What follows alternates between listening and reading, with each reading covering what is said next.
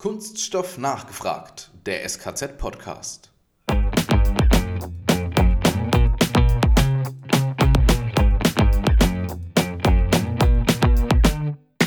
Also man muss irgendwie der Herr seiner Stoffströme werden äh, und muss gucken, dass man da auch wirklich Zugriff drauf hat. Ich glaube tatsächlich, dass man da nicht umhin kommt, sich damit zu beschäftigen, weil eben ansonsten gar nicht genug Rezyklat da ist.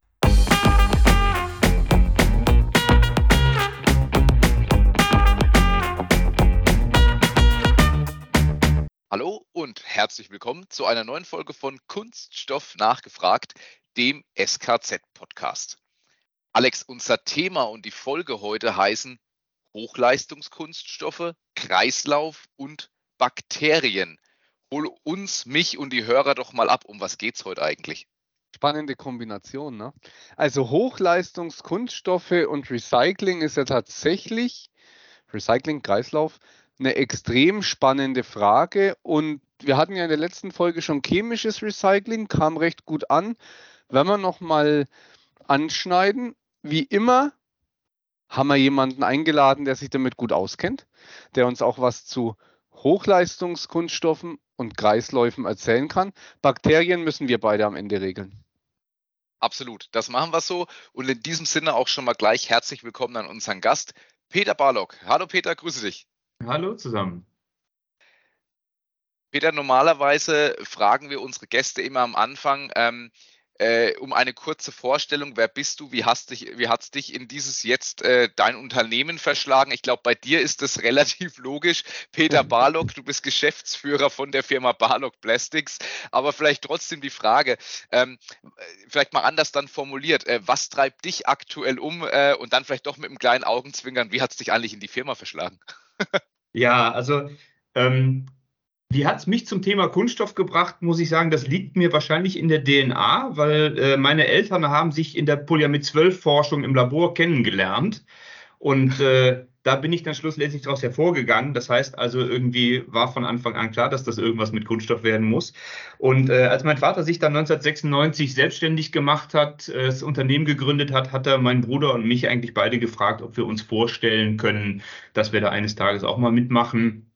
Ich war zu dem Zeitpunkt aber auch schon in meiner Ausbildung zum Kunststoffformgeber äh, habe dann danach Kunststofftechnik studiert in Darmstadt und bin eigentlich seitdem irgendwie mit im Unternehmen dabei gewesen. Am Anfang habe ich mich so ein bisschen um die IT gekümmert, so nebenher. Und als ich dann offiziell eingestiegen bin, habe ich Anwendungstechnik gemacht, später technisches Marketing und bin seit 2008 äh, Geschäftsführer und Gesellschafter, mache das also auch schon seit 15 Jahren inzwischen, teile mir den Job auch mit meinem Bruder zusammen ich bin verantwortlich für das Materialgeschäft bei uns im Unternehmen, das heißt Marketing, Vertrieb, Entwicklung, auch am Ende die Produktion.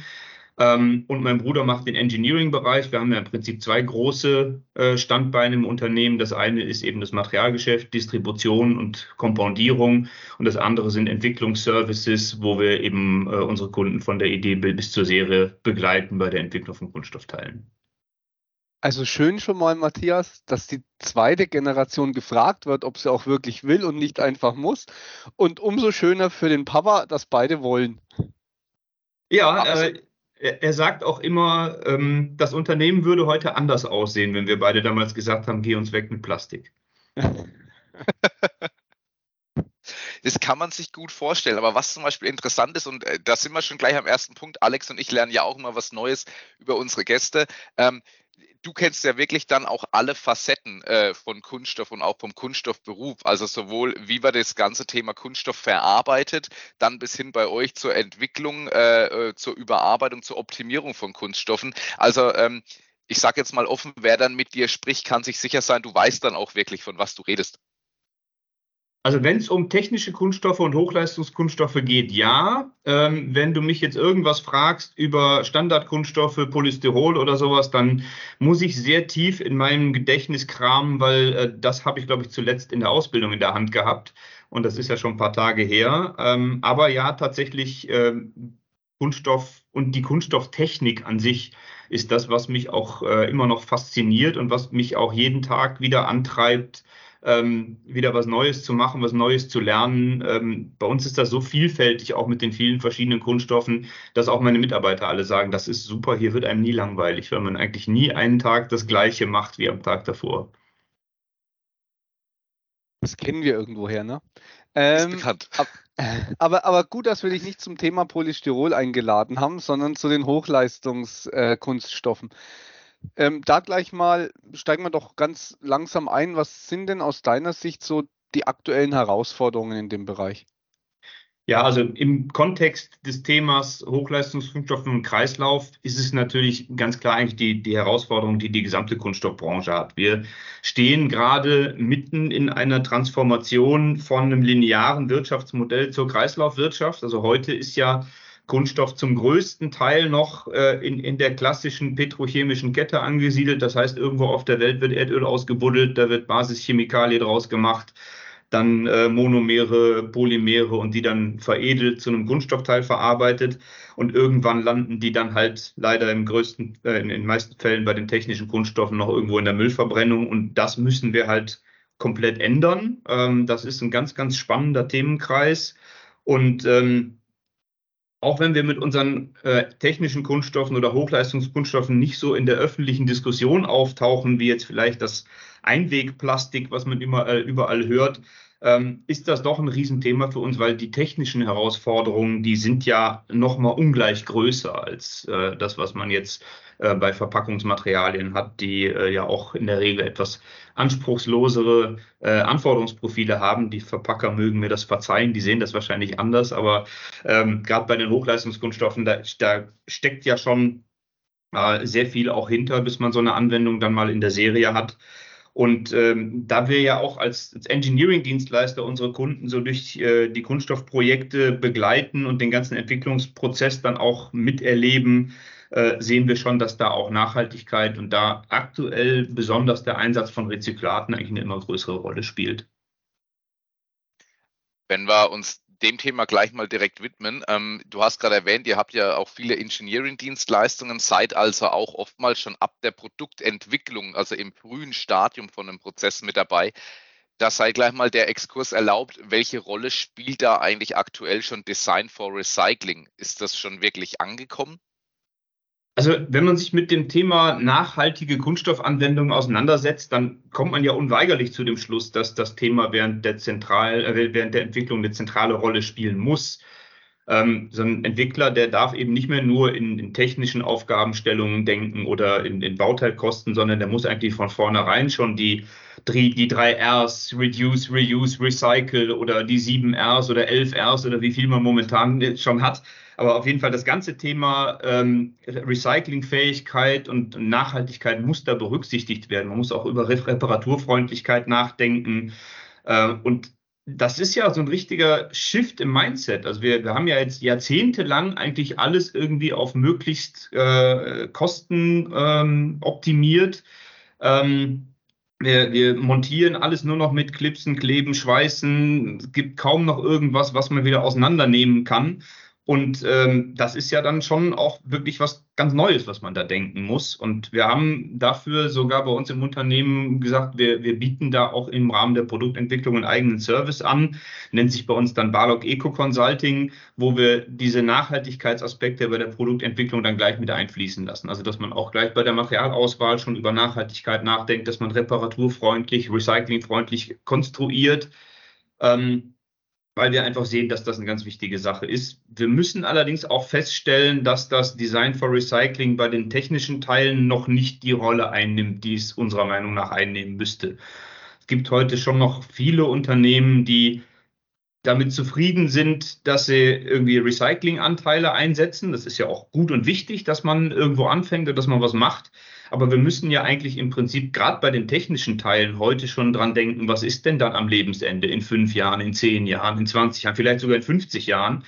Und wenn wir äh, tatsächlich das Ziel verfolgen, bis 2050 eine funktionierende Kreislaufwirtschaft erreichen zu wollen, dann müssen wir auch heute schon was tun. Und äh, wir versuchen das bei uns mit einfließen zu lassen, merken aber tatsächlich, dass, ähm, dass wir da offensichtlich noch ein bisschen früh dran sind. Aber das muss kommen, meiner Meinung nach. Da sind die Verpacker ja auch schon dran, ne? Da, da loben wir es ja auch mal ja. am Rand. Ähm, jetzt so aus deiner Sicht, was ist denn dann jetzt die größte Hürde noch bei den technischen Kunststoffen, um den Kreis zu schließen? Ich glaube, wir haben zwei wesentliche Aspekte, die wir da anschauen müssen. Es gibt einmal die technischen Herausforderungen, die wir haben. Ähm, gerade die technischen Kunststoffe, aber vor allen Dingen auch die Hochleistungskunststoffe sind ja im Laufe ihres Lebens einfach immensen Belastungen ausgesetzt. Ähm, die kommen mit Chemikalien in Kontakt, die werden mechanisch belastet, da gibt es äh, Ermüdungserscheinungen und die verändern halt auch wirklich ihre, ihre Eigenschaften während der Lebensdauer. Und das, was man dann am Lebensende wieder in die Finger bekommt, ist halt auch nicht mehr das gleiche Material, was es vorher mal war. Das heißt also, das dann einem Recycling zuzuführen und wirklich in, in den Kreislauf zu denken, ähm, das ist halt technisch eine Riesenherausforderung, aber es ist auch organisatorisch ein Riesenthema, gerade für die Brand-Owner, weil wenn wir jetzt darüber nachdenken, dass diese Produkte ja eben erst nach 10, 20 Jahren an, an, ihrem Lebensende ankommen, dann muss man die ja auch erstmal wieder in die Finger kriegen, um sie recyceln zu können. Ähm, ich glaube persönlich nicht, dass das richtig wäre, zu versuchen, das alles über die Abfallwirtschaft zu erledigen, ähm, wo man dann alles auf einen großen Haufen wirft und versucht, das nachher wieder sortenrein auseinanderzukriegen, sondern es wird viele Fälle geben, äh, in denen wir auch über Logistik sprechen müssen, in denen wir gucken müssen, wie kriegen wir Produkte am Ende des Lebens wieder dahin zurück, wo sie dann auch wirklich in den Kreislauf sinnvoll wieder reingeführt werden müssen ähm, oder können. Und ähm, da müssen wir uns auch über eine ganze Logistikkette Gedanken machen. Ähm, wir haben jahrzehntelang die Logistikkette vom Rohstoff bis zum Endverbraucher optimiert. Wer heute irgendwie bei Amazon Prime was bestellt, hat es morgen äh, vor der Haustür stehen. Aber es gibt überhaupt keine Logistikkette für Produkte, die wieder zurückgehen zum Hersteller. Und ich glaube, dass wir da äh, ein Riesenthema haben, ähm, weil die Welt der technischen Kunststoffe ist einfach viel zu vielfältig, um das irgendwie mit so einer One-Fits-All-Lösung zu machen. Da werden wir auch wirklich uns Gedanken darüber machen müssen, wie, wie kriegen wir da Systeme aus dem äh, Boden gestampft, die dann wirklich funktionieren, auch Produkte wieder zurückzubringen. Das finde ich voll den spannenden Gedanken, weil da kann man sogar ne, an Geschäftsmodelle denken, wie zum Beispiel miete ich mir meine Kaffeemaschine nur noch, um sie zu kaufen, dass ich sie, wenn ich sie gegen das teurere Modell tausche, an den Hersteller zurückschicke und damit die Kreislauffähigkeit verbessere letztlich. Ja, ne? im, im, im Zeitalter der Digitalisierung ist es ja sogar so, um bei deinem Beispiel Kaffeemaschine zu bleiben, Wahrscheinlich weiß ja der Hersteller der Kaffeemaschine sogar relativ genau, wo seine Kaffeemaschine steht ähm, und über, äh, was weiß ich, Entkalkungsmaterial oder so auch einigermaßen genau, wie viel Kaffee die schon gebrüht hat. Und der könnte ja tatsächlich irgendwann auf dich zukommen und sagen, du Alex, deine Kaffeemaschine, die hat jetzt schon so viel Kaffee gemacht, willst du nicht mal eine neue kaufen? Schick mir doch die alte zurück, kriegst du x Euro Rabatt und schon wäre er seines ganzen Geräts wieder habhaft geworden und könnte dann im Prinzip sehen, was mache ich damit. Kann ich die, äh, kann ich die dem Recycling zuführen? Kann ich sie aber vielleicht auch wieder aufbereiten, refurbischen? Kann ich einige Teile wieder verwenden? Ähm, da entstehen ja ganz neue Möglichkeiten, wie man damit umgehen kann. Und äh, ich glaube tatsächlich, dass da äh, durchaus, wie du schon gesagt hast, auch neue Geschäftsmodelle daraus erwachsen können. Und ähm, das auch eine Riesenchance ist da einfach anders zu denken, als wir das bis jetzt hatten. Ich finde das vor allem auch total interessant, weil Peter, was du nicht wissen kannst, äh, der Alex hat ja, einen hat exzessiven Kaffeeverbrauch. Ähm, also der Alex wäre, glaube ich, auch ein optimales Role Model für so, für so, ja. eine, für so eine Maßnahme, um ehrlich der, zu sein. ich mache Kaffeemaschinenhersteller glücklich. Ja, da hat er mich. Ich habe darauf gewartet, dass du da drauf einsteigst, Matthias. Ah. Ja, äh, ist so. Und kleiner Verweis auf noch andere Folgen von äh, Kunststoff nachgefragt. Wir wissen ja mittlerweile auch, eine Kaffeemaschine ist heutzutage ein richtiges Statement-Piece, da sie ja auch schön beleuchtet sind. Also wer mal sich so durch die Folgen durchhört, wird unter anderem auch zum Thema Kaffeemaschine noch viel mehr Infos bekommen. Aber das nur am Rande. In Kürze. In Kürze. Genau. Äh, Peter, aber ich finde den Ansatz auch total interessant. Ähm, jetzt wäre aber meine Frage, Stichwort Hochleistungskunststoffe. Nehmen wir mal ein Beispiel an. Ähm, Hochleistung, der Name oder das Wort steckt schon drin, heißt, diese Kunststoffe haben auch extrem hohe Anforderungen beispielsweise. Nehmen wir mal äh, ein Praxisbeispiel raus, zum Beispiel ein PA6, Glasfaser verstärkt mit Medienkontakt. Bist du der Meinung, dass es überhaupt möglich ist, solche Kunststoffe auch dann wieder vernünftig im Kreislauf zu führen? Ähm, das, da gibt es ganz große Unterschiede, auch was die verschiedenen Kunststoffe angeht. Also ähm, ist auch so ein bisschen Polymerwissenschaft dahinter.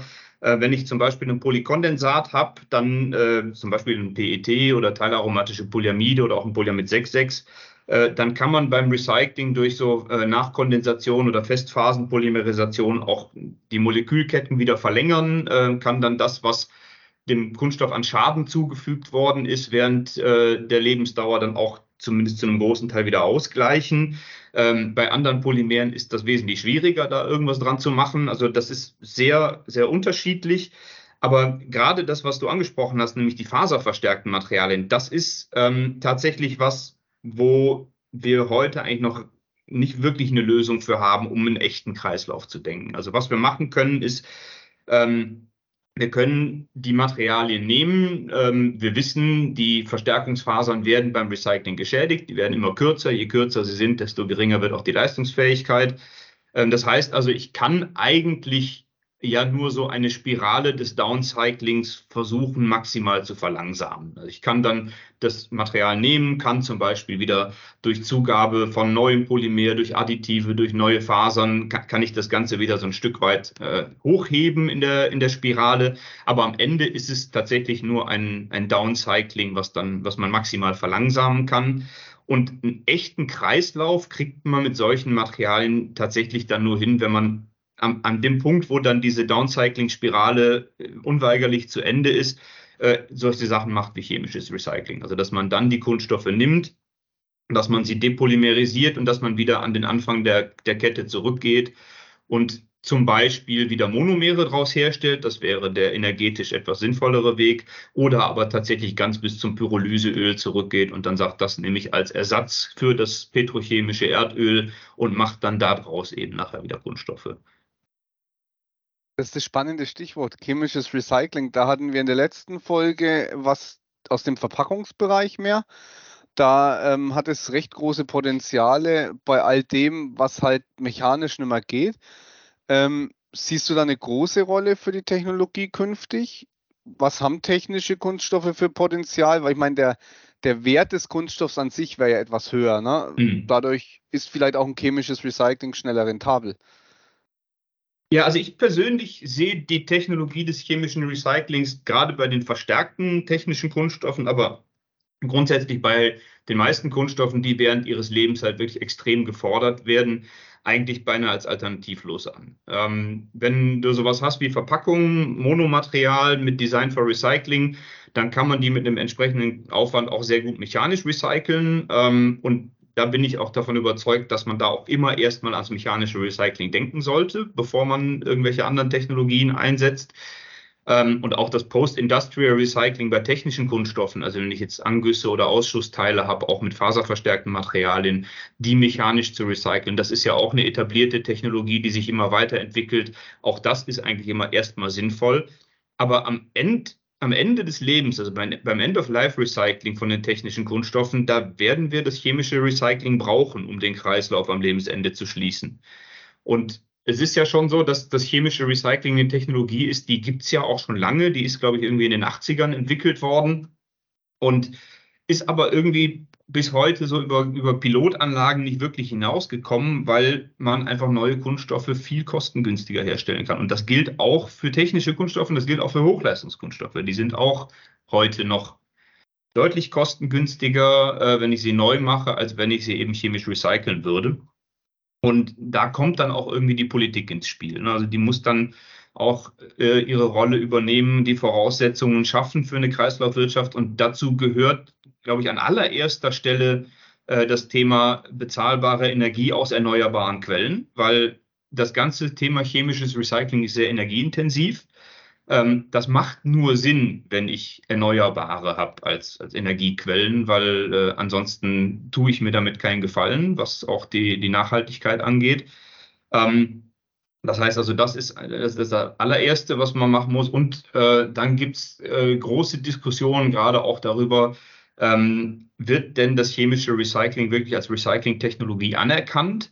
Und das ist wiederum die große Voraussetzung dafür, auch Investitionssicherheit zu schaffen, weil die Chemieunternehmen müssen dann natürlich richtig Geld in die Hand nehmen, um solche Anlagen dann aufzubauen und auch in Betrieb zu nehmen. Und äh, das machen die natürlich nur, wenn sie auch am Ende irgendwie eine Chance haben, damit Geld zu verdienen. Und deswegen äh, ist das ein Themenkreis, wo wir uns auch äh, so mit Verbandsarbeit, äh, ich bin ja da im Kunststoffland NRW ähm, äh, aktiv im Vorstand, wo wir in der Verbandsarbeit auch ähm, viel reden mit Politikern, um da einfach die Voraussetzungen zu schaffen, dass solche Technologien auch ihren Weg gehen können. Alex, wir müssen es immer wieder einmal betonen, wenn es um chemisches Recycling geht. Ähm, es ist ein ernstes Thema und es wird ja wirklich auch ernsthaft, wie Peter gerade schon gesagt hat, diskutiert, ist chemisches Recycling überhaupt Recycling? Und wir haben es schon erfahren, Peter, du hast es auch gerade eben gesagt, da scheiden sich im Moment noch die Geister dran. Im Moment gibt es entweder 100% Ja oder 100% Nein. Kleiner Fun-Fact am Rande, wer sich durch diverse Folgen hört, wird irgendwann den Begriff Fraktion tote Katze hören. Was es damit auf sich hat, gerne einfach mal in den Folgen nachhören äh, und man wird sofort fündig werden, was es damit auf sich hat. das war spannend, ja. Aber ich, ich bleibe ein bisschen bei dem Kaffeemaschinenthema hängen. Ähm, weil ne, so Elektroschrott, da ist wirklich einmal viel Kunststoff dabei. Dann nehmen wir Handys, ne, haben wir riesige Mengen Elektroschrott inzwischen auch, weil man braucht ja das Neue, das Bessere. Wie, wie, wie hast du es genannt, Matthias? Das ist auch so ein Statement-Piece. Ähm, das muss mit der Mode gehen. Ähm, Gibt es da eigentlich schon Recycling-Konzepte? Wie kann ich mir das heute vorstellen? Ähm, ich habe mich mit dem Thema intensiver auseinandergesetzt, als wir ähm, so uns Gedanken darüber gemacht haben, was gibt es denn eigentlich für, ähm, für Geschäftsmodelle und was, was kann man äh, in dem Bereich auch machen. Und da habe ich mit großem Schrecken eigentlich festgestellt, dass zwar alle, äh, der, der ganze Elektroschrott, also die ganzen alten Elektrogeräte werden gesammelt, ähm, die werden dann auch irgendwo auf dem Wertstoffhof irgendwo dem Recycling zugeführt. Äh, und wenn man dann guckt, was da tatsächlich passiert, dann machen die eigentlich nichts anderes als die Edelmetalle rausholen. Und von den Kunststoffen, die da dran sind, werden tatsächlich heute noch 85 Prozent einfach in die Müllverbrennungsanlage gekippt. Das hat mich damals sehr erschreckt, als ich das gelesen habe, weil ich mir gedacht habe, wenn ich doch die Sachen alle schon zusammen habe, dann muss es doch auch möglich da mehr draus äh, sein, mehr draus zu machen, als, äh, als den Kunststoff zu verbrennen. Ähm, Im Nachhinein habe ich dann auch erfahren, okay, das gibt da schon auch so ein paar Probleme. Gerade in Elektrogeräten ist halt auch viel Flammschutz mit dabei. Ähm, mhm. Das sind dann gerade bei Altgeräten auch teilweise problematische chemische Verbindungen, die da unterwegs sind, die vielleicht auch heute gar nicht mehr erlaubt sind. Ähm, das ist also äh, gerade bei älteren Geräten auch nicht ganz so einfach. Aber schlussendlich ähm, ist das auf jeden Fall was, wo ich sage, da ist Potenzial. Da müssen auch die Hersteller aktiv werden, weil die wissen ja auch ganz genau, welche Grundstoffe habe ich denn eingesetzt, welche Additive, welche Flammschutzmittel sind da drin, ähm, ist es jetzt ein ABS, ist es ein PC-ABS, ist es ein Polypropylen. Ähm, da, da ist ja jede Menge Potenzial dahinter. Peter, heißt also, wenn, wenn ich dich jetzt richtig verstehe, ein Rücknahmesystem für Elektrogeräte wäre definitiv absolut zu empfehlen und wird vor allem auch das Recycling deutlich erleichtern. Ist das richtig? Also ich persönlich sehe das so. Ich ähm, habe ja auch vorhin bei den Kaffeemaschinen das als Beispiel schon gesagt. Im Zeitalter der Digitalisierung ähm, bietet das ja auch wirklich Chancen. Und ich glaube auch tatsächlich, dass es mehr Sinn macht, ähm, ein Rücknahmesystem zu haben, wo dann das Gerät auch wirklich zum Hersteller zurückkommt und eben nicht irgendwie auf den großen Haufen geworfen und da wieder auseinandergefummelt werden muss, ähm, weil man dann eben den Wissensvorsprung hat und weiß, was, was ist in den Geräten drin. Und vielleicht kann man ja auch tatsächlich einzelne Teile wiederverwenden, in neue Geräte einbauen oder tatsächlich ähm, ja, re refurbished Geräte anbieten. Ähm, da macht ja auch gerade Apple äh, heute den anderen das schon vor, wie es gehen kann. Ne? Da werden die alten Handys äh, teilweise automatisch wieder zerlegt oder eben äh, repariert und als Refurbished-Geräte wieder angeboten. Ähm, ich glaube tatsächlich, das ist so ein Thema, was auch in anderen Bereichen ankommen muss. Jetzt muss man aber auch ja drüber nachdenken oder anders gesagt, äh, Alex hat es mal so schön in unserem äh, roten Faden auch formuliert für unser Gespräch. Viele denken im Moment durch den Einsatz von Rezyklat ist die Schuldigkeit getan. Das ist grundsätzlich mal ein, ein schöner Gedanke oder ein schöner Ansatz. Aber der Rezyklat muss ja auch irgendwo herkommen. Und jetzt wissen der Alex und ich aus unseren Gesprächen, das Thema mit dem Rezyklatkreislauf und dem Stromkreislauf ist gerade im Moment bei vielen wirklich schwierig. Also es gibt manch Getränkehersteller, äh, die haben ein rotes Logo unter anderem, die sich mittlerweile eigene äh, Stoffkreisläufe einfach aufbauen, weil sie sagen, ich brauche ja irgendwo mein Rezyklat, ich muss ja irgendwo an mein Material kommen. Äh, Frage da mal an dich. Ihr habt mit den Grundlagen eines solchen Kreislaufes unter anderem äh, mit zu tun. Woher kommt denn überhaupt das Rezyklat aktuell? Kann man das so eindeutig sagen? Also im Bereich der technischen Kunststoffe ist das relativ einfach, ähm, das, das sich anzuschauen. Also ich würde mal sagen, der weitaus größte Teil, den wir im Bereich der technischen Kunststoffe und auch der Hochleistungskunststoffe haben, ist eigentlich Post-Industrial Rezyklat. Also Angüsse, Ausschussteile, Anfahrteile. Ähm, da wird natürlich auch eine ähnliche Entwicklung passieren, wie das jetzt ähm, man von den Consumer-Herstellern und von den Verpackern kennt. Die Unternehmen werden natürlich im Zuge ihrer Nachhaltigkeitsaktivitäten alle versuchen, diese Materialien möglichst selber weiter zu verwenden und eben dann dem Markt gar nicht mehr zur Verfügung zu stellen. Und wenn man nur denkt, ähm, dass man mit dem Einsatz von Rezyklaten seine Schuldigkeit getan hat, dann äh, wird man ganz schnell auch da stehen und feststellen, ja, aber irgendwie muss ich ja auch meinen Beitrag dazu leisten, dass wieder mehr ähm, Material in den Stoffstrom zurückkommt. Wir haben bei den technischen Kunststoffen so eine Handvoll Stoffströme, da funktioniert das auch Post-Consumer heute ganz gut. Ähm, man kann zum Beispiel die von dir zitierte PET-Flasche nehmen, ähm, man kann äh, und daraus einen technischen Kunststoff machen. Äh, es gibt ein Recycling-System für Teppichfasern aus Polyamiden.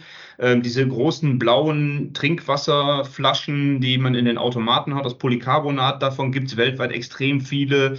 Ähm, inzwischen gibt es äh, auch ganz interessante Materialien, wo das Polyamid aus den Fischernetzen wieder recycelt wird. Also da, da tun sich Sachen auf äh, und, und, da gibt es auch größere Mengen. Ähm, die Ressourcen sind aber endlich und man kann auch trefflich darüber diskutieren, ob das nicht besser wäre, solche Sachen im Kreislauf zu führen, anstatt sie dann abzucyceln und technische Kunststoffteile draus zu machen. Ähm, aber bevor man irgendwo dann äh, die, die Produkte einfach irgendwo nachher in die Müllverbrennung gibt, ist das natürlich auf jeden Fall der bessere Weg, das nochmal woanders zu verwenden. Ähm, aber grundsätzlich ist das ist das gerade so das Dilemma, in dem wir stecken. Jeder möchte gerne Rezyklat einsetzen. Die verfügbaren Mengen und auch die Qualitäten sind endlich. Und es gibt einfach noch zu wenige Unternehmen, die ähm, sich wirklich damit beschäftigen, dass die Produkte am Lebensende dann auch den Weg zurück in den Kreislauf finden. Ähm, es ist natürlich schon so, darf man auch nicht vergessen, Rezyklat einsetzen bringt in Bezug auf den Carbon Footprint von Spritzgussteilen jede Menge. Ähm, das Material, wenn man so Cradle to Gate rechnet, bei einem Spritzgussbauteil macht irgendwie so zwischen 70 und 90 Prozent vom CO2-Footprint aus und da kann ich jede Menge erreichen, wenn ich Rezyklate einsetze. Aber am Ende muss auch jeder irgendwo die Verantwortung übernehmen und sagen, ich muss mich damit beschäftigen, meine Produkte, wenn sie am Lebensende angekommen sind, auch irgendwie in den Kreislauf reinzubringen. Ähm, da gibt es auch wieder verschiedene Fraktionen. Die einen sagen, ja, das chemische Recycling wird es schon regeln. Also das ist der Ansatz, mhm. großer Haufen und äh, wir machen wieder Erdöl draus. Ähm, ich bin der Meinung, es muss auch so Fälle geben, in denen es mehr Sinn macht, das Produkt wirklich vom Verbraucher auch wieder zurückzuholen und dann so, so, ich nenne das immer Mikrokreisläufe aufzubauen, dass man wirklich sagt, es gibt ein System, ähm, wo ich dann an mein Produkt wieder drankomme. Also wenn man jetzt zum Beispiel irgendwie eine Kosmetikverpackung herstellt äh, und bietet dann die Möglichkeit an, dass ähm, der, der äh, Endverwender einfach am Ende, wenn er sich dann ein neues Produkt kauft, das alte in eine Kiste schmeißt beim Drogeriemarkt und man sammelt die immer ein, wenn man was Neues liefert, ähm, dann könnte man da zum Beispiel was machen. Auch ein Automobilhersteller äh, müsste eigentlich die Möglichkeit haben, irgendwie an alte Autos wieder dran zu kommen. Und da kann man ähm, sicherlich einiges erreichen. Und ich glaube auch tatsächlich, dass das, was du gerade von den Getränkeherstellern zitiert hast, auch ein Thema für andere Kunststoffteile werden wird. Also man muss irgendwie der Herr seiner Stoffströme werden äh, und muss gucken, dass man da auch wirklich Zugriff drauf hat. Weil ähm, ich glaube tatsächlich, dass man äh, da nicht umhin kommt, ähm, sich damit zu beschäftigen, weil eben ansonsten gar nicht genug Rezyklat da ist. Und ähm, chemisches Recycling, wie gesagt, ist dann am Ende irgendwann notwendig, wenn die Kunststoffe eben nicht mehr kreislauffähig sind. Aber meine persönliche Meinung ist, wir sollten da nicht drauf bauen, dass wir damit alles erschlagen bekommen, weil dafür ist es auch einfach zu aufwendig und zu energieintensiv, um das jetzt so als äh, Heilsbringer für alle Kunststofflösungen zu sehen. Und noch ein äh, Erfolgsbeispiel funktioniert ja zum Beispiel auch bei Fenstern und Fensterprofilen sehr gut. Also die gehen ja auch wieder zurück. Wir machen ja viel solche Fensterprüfungen und helfen auch unter anderem die Schweißungen zu optimieren im SKZ. Also da funktioniert das Thema ja auch. Ich glaube auch, dass das eine sehr interessante Geschichte ist und dass ich da wirklich, du hast es so schön gesagt, äh, man muss der Herr seiner, seiner Kreisläufe oder seiner Stoffströme werden. Äh, ja, das ist ein schönes Zitat. Also das äh, ist, glaube ich, wirklich so. Das wird in vielen Branchen noch so kommen. Mhm. Ähm, jetzt hast du aber auch schon gesagt, Kreisläufe sind natürlich auch endlich, die sind nicht unendlich. Was geschieht denn eigentlich mit so einem Produkt am Ende vom Kreislauf? Weil ein endloser Kreislauf, du hast es gerade eben erwähnt, geht ja eigentlich gar nicht. Und kleiner Fun fact, also die Kollegen bei uns in der Forschung, weiß ich, haben das schon öfter mal versucht. Die haben es schon hinbekommen, dass man auch so 10 oder auch 15 Mal so einen Stoff im Kreislauf führt, bis man wirklich sagt, okay, jetzt geht dann irgendwann gar nichts mehr. Und äh, für die Hörer, die das Video gerade nicht sehen, das wir ja auch aufnehmen, äh, man erkennt im Alex sein kleines schelmisches Grinsen im Eck, weil er schon wieder an welches Produkt natürlich denkt, Alex, am Ende An deine Kreislauf? Parkbank. Natürlich.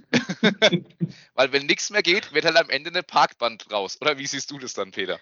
Ähm, ich habe letztens mal irgendwann gehört, äh, dass dieses Beispiel mit der Parkbank offensichtlich äh, so eine Urban Legend ist. Es werden gar nicht so viele Parkbänke aus Rezyklat gemacht, wie wir alle denken. oh nein, Matthias. Ja, aber auch da, äh, äh, natürlich muss ich das jetzt aber ganz ehrlich sagen, ich rede immer von dieser Parkbank aus Rezyklat. Und äh, Jetzt laufe ich neulich hier bei uns in der Umgebung rum und was sehe ich da tatsächlich stehen, neu von unserer Stadt angeschafft? Jede Menge Parkbänke aus Kunststoffrezyklat. Also es funktioniert tatsächlich und steht auch direkt bei mir vor der Haustür sozusagen. Aber zurück zu dir, Peter. Ja, ähm, äh, also es fängt ja eigentlich schon damit an, dass wir, wenn wir über das Ende des Lebenszyklus von Kunststoffprodukten oder überhaupt von, von Produkten reden, dann, dann steht da ja immer der, der sogenannte Verbraucher. Ne? Und das ist, da sieht man ja am Wording eigentlich schon, dass wir dann auch voll in der linearen Wirtschaft unterwegs sind, weil der hat es dann am Ende verbraucht. Und äh, dann ist die Kette halt zu Ende und dann kommt die Abfallwirtschaft, wenn man es nicht noch irgendwie bei eBay verticken kann. Ähm, aber im, im äh, besten Fall äh, geht das verbrauchte Produkt dann irgendwie den Weg zum Wertstoffhof. Und da gibt es dann den von mir schon viel zitierten großen Haufen, auf den alles geworfen wird. Und ähm, da müssen wir einfach es schaffen, umzudenken. Da muss, da muss einfach klar sein, dass wir hier nicht über, über Schrott oder über Abfall reden, sondern über Ressourcen. Und da kommt dann auch dieses schöne Wort des Urban Minings rein. Ne? Also wie kann ich die, äh, wie, wie kann ich dann wieder an meine Ressourcen kommen, damit ich die wieder an der richtigen Stelle in den Kreislauf reinbringen kann. Und äh, an der Stelle, wo wir, da, da werden wir unweigerlich hinkommen. Es wird irgendwann ein Ende geben. Also es ist ja der, der tatsächliche hundertprozentige Kreislauf, das immer wieder ewig im Kreis führen, das ist ja äh, bei Kunststoffen eine Illusion. Man kann, wie gesagt, diese Spirale maximal verlangsamen aber irgendwann fällt mal was raus aus dem Kreislauf. Und da müssen wir einfach sehen, dass wir das, was dann an neuen Ressourcen gebraucht wird, das müssen wir irgendwie mit nachwachsenden Rohstoffen wieder ausgleichen. Also wir müssen recyceln mit erneuerbaren Energien und wir müssen das, was wir am Ende ersetzen müssen, wenn wir alles ausgereizt haben, das müssen wir mit nachwachsenden Rohstoffen machen. Und wenn wir das tun, dann spielt das, glaube ich, auch nicht mehr so eine große Rolle, dass die am Ende auch irgendwie deutlich teurer sind als das, was man heute noch aus der Petrochemie kaufen kann, weil es ja nur einen kleinen Anteil ausmacht. Und ähm, das ist, wie gesagt, so ein, so ein Shift äh, auch in der ganzen Denke, wie man das System, äh, das Wirtschaftssystem gestaltet. Ähm, und da ist einfach der, die große Frage, wo geht das jetzt dann tatsächlich hin in Zukunft? Da wirst du dich gut mit einem Kollegen äh, von mir verstehen, der immer uns schon beibringt, nicht Mülltonne, sondern Wertstoffbehälter zu sagen. Na, Wording macht was aus. Ähm, mit dem war ich übrigens bei euch auf den Engelskirchener Kunststofftagen. Da ist mir hängen geblieben, du hast einen schönen Vortrag gehalten zu so einem Backwards Planning. Da macht ihr verschiedene Szenarien, je nach Wahrscheinlichkeit. Na? Ähm, das hat sich ja schon ausgezahlt bei euch. Da kannst du gerne nochmal kurz darauf eingehen, wo und welches Zukunftsszenario haltet ihr denn jetzt ähm, für wahrscheinlich? Wo geht die Reise hin?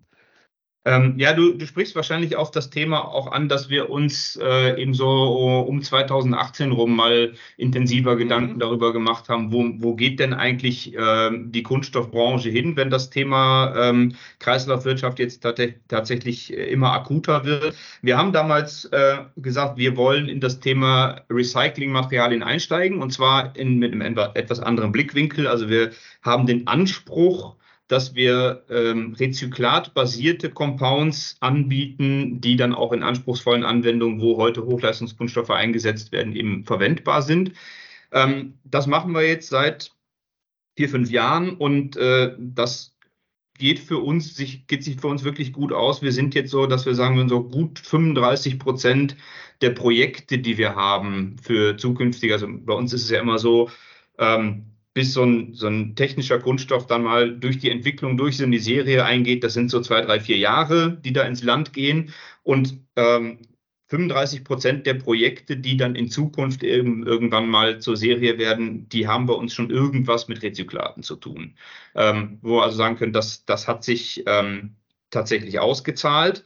Ähm, wir haben ja da verschiedene Szenarien betrachtet. Also von ähm, es kommt das totale Kunststoffverbot, weil sich alle äh, darauf stürzen, dass äh, ähm, eben nur der Müll im Meer tatsächlich das ist, was man betrachtet, ähm, gar nicht mehr an Lösungen denken, sondern nur noch über Verbote, über verschiedene Szenarien bis hin zu, äh, was weiß ich, Trump setzt sich durch und äh, alles bleibt, wie es ist. Ähm, und das ist ganz spannend, sich mit sowas auseinanderzusetzen. Ähm, ich tue mich dann immer schwer, jetzt zu sagen, so wird's kommen, weil deswegen macht man es ja in verschiedenen Szenarien, damit mhm. man eben nicht auf ein Pferd setzen muss. Aber wenn du mich nach meiner Einschätzung heute fragst, wie es wahrscheinlich laufen wird, dann gehe ich eigentlich davon aus, dass wir ähm, da wahrscheinlich stark reguliert werden. Ähm, das wird äh, wahrscheinlich angetrieben von der EU. Ähm, werden da ähm, alle Mittel genutzt werden, die die Politik so zu bieten hat. Das heißt also ähm, Verbote anstellen, wo man sagt, das ist, äh, das kriegen wir anders nicht hin, äh, steuern, um irgendwie kommerzielle Aspekte zu steuern ähm, und äh, schlussendlich auch Vorschriften oder Gesetze, die dann äh, Unternehmen äh, oder auch ganze Branchen dazu zwingen, irgendwie Rezyklate einzusetzen oder eben ihren, ihren Carbon Footprint zu reduzieren und so weiter. Also aus meiner Sicht ist das momentan das wahrscheinlichste Szenario, dass da relativ stark regulativ eingeschritten wird und ähm, dass äh, man dann eher versucht, irgendwo die, die Wirtschaft vor sich herzutreiben, ähm, mhm. anstatt äh, eben da Gestaltungsspielraum zu geben. Aber spannende Methode, ne? Überlegt dir die beiden extremen Varianten, weil es ist ja meistens so, ne? Die Wahrheit liegt irgendwo dazwischen und bei 35 Prozent Projekten in dem Bereich könnt ihr euch beim Vergangenheits-Ich bedanken. Ja. ja. Richtig. Ja, es ist nicht das erste Mal, dass das funktioniert. Deswegen, ähm, das machen wir in regelmäßigen Abständen. Und ich habe ja jetzt nur so die Grenzpunkte skizziert. Also da sind so verschiedene Szenarien dazwischen, die man dann auch betrachtet. Mhm. Und ähm, die, die Realität liegt, wie du gerade sagst, schon meistens dazwischen. Aber es ist auch immer ganz gut, auf die Extremfälle vorbereitet zu sein. Jetzt haben wir schon einen Blick in die Zukunft geworfen äh, und ich werfe jetzt gleichzeitig einen Blick auf die Uhr und stelle fest, wir haben schon fast 45 Minuten äh, Podcast äh, im Kasten. Ähm, das, ist, das ist super, äh, weil mega spannende Folge und ich finde, es verging wie 20 Minuten gefühlt.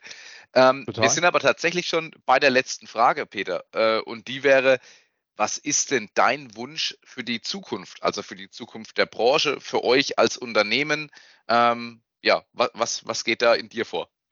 Also mein Wunsch für die Zukunft wäre, dass wir es als Branche tatsächlich schaffen, diese Transformation zur Kreislaufwirtschaft aus eigenem Antrieb zu gestalten und dass wir eben nicht darauf warten, ähm, im Worst Case äh, einfach, wie ich gerade gesagt habe, von der Politik dahin reguliert zu werden. Also ich finde, dass äh, muss irgendwo unser Anspruch auch sein als Branche, dass wir ähm, das selber wollen, dass wir da gestalten wollen und auch was erreichen wollen und auch uns ambitionierte Ziele setzen. Ähm, und dass es uns auch gelingt, damit dann die Menschen mitzunehmen und denen klarzumachen, dass Kunststoff natürlich Probleme verursacht. Siehe der Müll im Meer, ähm, äh, siehe auch die PFAS-Diskussion. Also ähm, ganz klares Thema, da müssen wir auch dran, das müssen wir auch lösen. Ähm, aber dass Kunststoff eben nicht nur das ist, sondern dass Kunststoff auch ein Möglichmacher ist, dass Kunststoff auch gebraucht wird, um nachhaltige Technologien überhaupt auf die Straße zu bringen. Ähm, es gibt kein Elektrofahrzeug, was ohne Kunststoff auskommt. Es gibt kein Windkraftwerk, was ohne Kunststoff auskommt. Es gibt auch keine Photovoltaikanlage, die ohne Kunststoff auskommt. Das heißt, diese, der ganze Wandel, die ganze Transformation zu einer nachhaltigen Gesellschaft geht nur mit Kunststoff. Und ähm, da finde ich, dass das wäre einfach mein, mein Wunsch, dass wir dieses Bewusstsein auch äh, zu den Leuten bringen und äh, da auch klar die Botschaft rausgeben. Ähm, ja, wir haben Herausforderungen, ja, wir wollen die anpacken und wer ein Interesse daran hat, unsere Gesellschaft nachhaltiger zu machen, der sollte doch auch darüber nachdenken, in die Kunststoffbranche einzusteigen, weil da gibt es viel zu tun und viele offene Ohren für neue Ideen. Da hätte ich, Alex, nichts hinzuzufügen. Das ist, wie oft, äh, ne? Perfekt. Wie, wie oft, genau. wie, wie, oft? Nee, also äh, das sind, es ist ein super Gedanke und ich glaube auch ein, ein super Appell. Ähm, und das sehen wir, Alex und ich, ganz genauso. Wer wirklich gerade in der aktuellen Zeit was reißen möchte im Bereich der Nachhaltigkeit, ähm, im Bereich der Transformation dahin auch, Kreislaufwirtschaft, Recycling, ist, glaube ich, mehr als gut bedient, wenn er in die Kunststoffbranche kommt. Denn hier tut sich gerade wirklich einiges und wir brauchen wirklich Leute, Menschen, Personen, die wirklich Lust haben, da anzupacken und wirklich auch was umsetzen wollen. Und ich glaube, du als Unternehmer kannst dann auch bestätigen. Ich glaube, jeder Unternehmer ist gerade im Moment froh über frisches Blut, das reinkommt und sagt, ich habe Ideen, ich will anpacken, ich will was mit umsetzen. Ja, und vor allen Dingen, ich habe auch neue Ideen ne? und ich habe äh, vielleicht auch eine neue Denkweise. Also es ist ja schon so, dass wir ähm, da zähle ich mich inzwischen auch schon zu mit meinen fast 50 Jahren. Ähm, man hat ja auch irgendwo so das, das Wirtschaften so gelernt, wie wir es heute machen, über die vielen mhm. Jahre. Und da brauchen wir auch einfach Leute, die sagen, nee, das muss gar nicht so sein. Lass uns doch mal komplett neu denken, komplett anders denken und äh, da einfach frischen Wind mit reinbringen. Das, äh, da würden wir uns auch als Unternehmen sehr drüber freuen. Und wir haben auch schon einige von den Leuten, ähm, für die das ganze Thema Nachhaltigkeit auch eine ganz andere Rolle spielt, als das ähm, vor 20, 30 Jahren noch der Fall war. Und ähm, wir wollen das auch unbedingt weiter ausbauen, weil ähm, meine persönliche Überzeugung ist, das ist ein Thema, das müssen wir jetzt zeitnah lösen. Und ähm, wir sind da auch als Unternehmen ähm, wirklich motiviert, unseren Beitrag dazu zu leisten. Jetzt sind wir natürlich mit unseren 100 Mitarbeitern nur ein relativ kleines Licht in der ganzen Branche, aber ähm, wir wollen auf jeden Fall den Teil, den wir da beitragen können, wollen wir leisten. Und äh, wie gesagt, sind über jeden froh, der da was zu beiträgt. Ja. Super. Und man kann richtig was verändern, wenn man sich darauf einlässt, ne? Ja. Genau. Peter, äh, ich glaube, ich spreche ich sprech auch für den Alex, wenn ich sage, äh, vielen Dank. Ähm, es war klasse, dass du bei uns im Podcast warst und äh, vielen Dank für die mega Insights, die du uns geliefert hast. Äh, wir werden natürlich auch dich und deine Kontakte und die Unternehmensdaten in den Show Notes verlinken. Ähm, aber bis hier erstmal vielen herzlichen Dank. Äh, es war sehr, sehr cool und hat uns sehr viel Spaß gemacht. Vielen Dank für die Insights. Ja, vielen Dank euch, dass ich dabei sein durfte. Auch mir hat es viel Spaß gemacht und äh, wünsche euch auf jeden Fall noch ganz, ganz viel Erfolg mit weiteren Folgen von eurem Podcast. Ich finde das eine super Sache. Danke dir, super. Ähm, Danke dir. Matthias, wir haben die Bakterien noch offen. Da ist es was, ja, wir haben die Bakterien. Denn wie immer zum Schluss bleibt uns eigentlich nur noch eins. Kunststoffwissern zur Selbstverteidigung.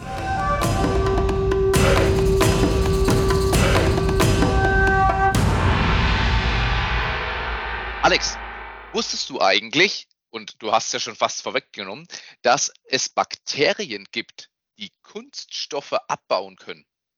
Ja, tatsächlich. Ein kunststofffressendes Bakterium, das kann man ja fast sagen, ist sowas wie der heilige Gral bei der Lösung unserer ganzen Müllproblematik.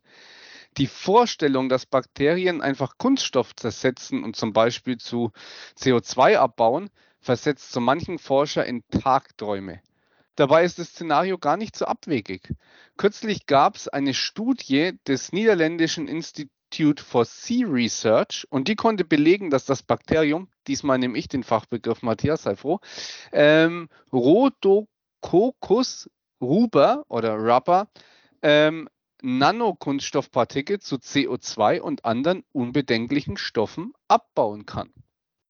Richtig. Das UV-Licht der Sonne erledigt dabei die Vorarbeit und bricht den Kunststoff in Mikro- und Nanokunststoff auf. Nur die Menge an Kunststoff, die das Bakterium schafft, müsste dann noch optimiert werden. Laut der Studie übrigens könnten die natürlich im Meer vorkommenden Bakterien etwa 1% des Kunststoffs verdauen. Für den Rest sind trotz allem dann immer noch wir Menschen verantwortlich und müssen entsprechend halt auch aktiv werden. In diesem Sinne noch viel Arbeit für uns, aber wieder was gelernt und ich würde sagen, packen wir es an. Macht's gut, euer Matthias. Und der Alex. Wir hören uns.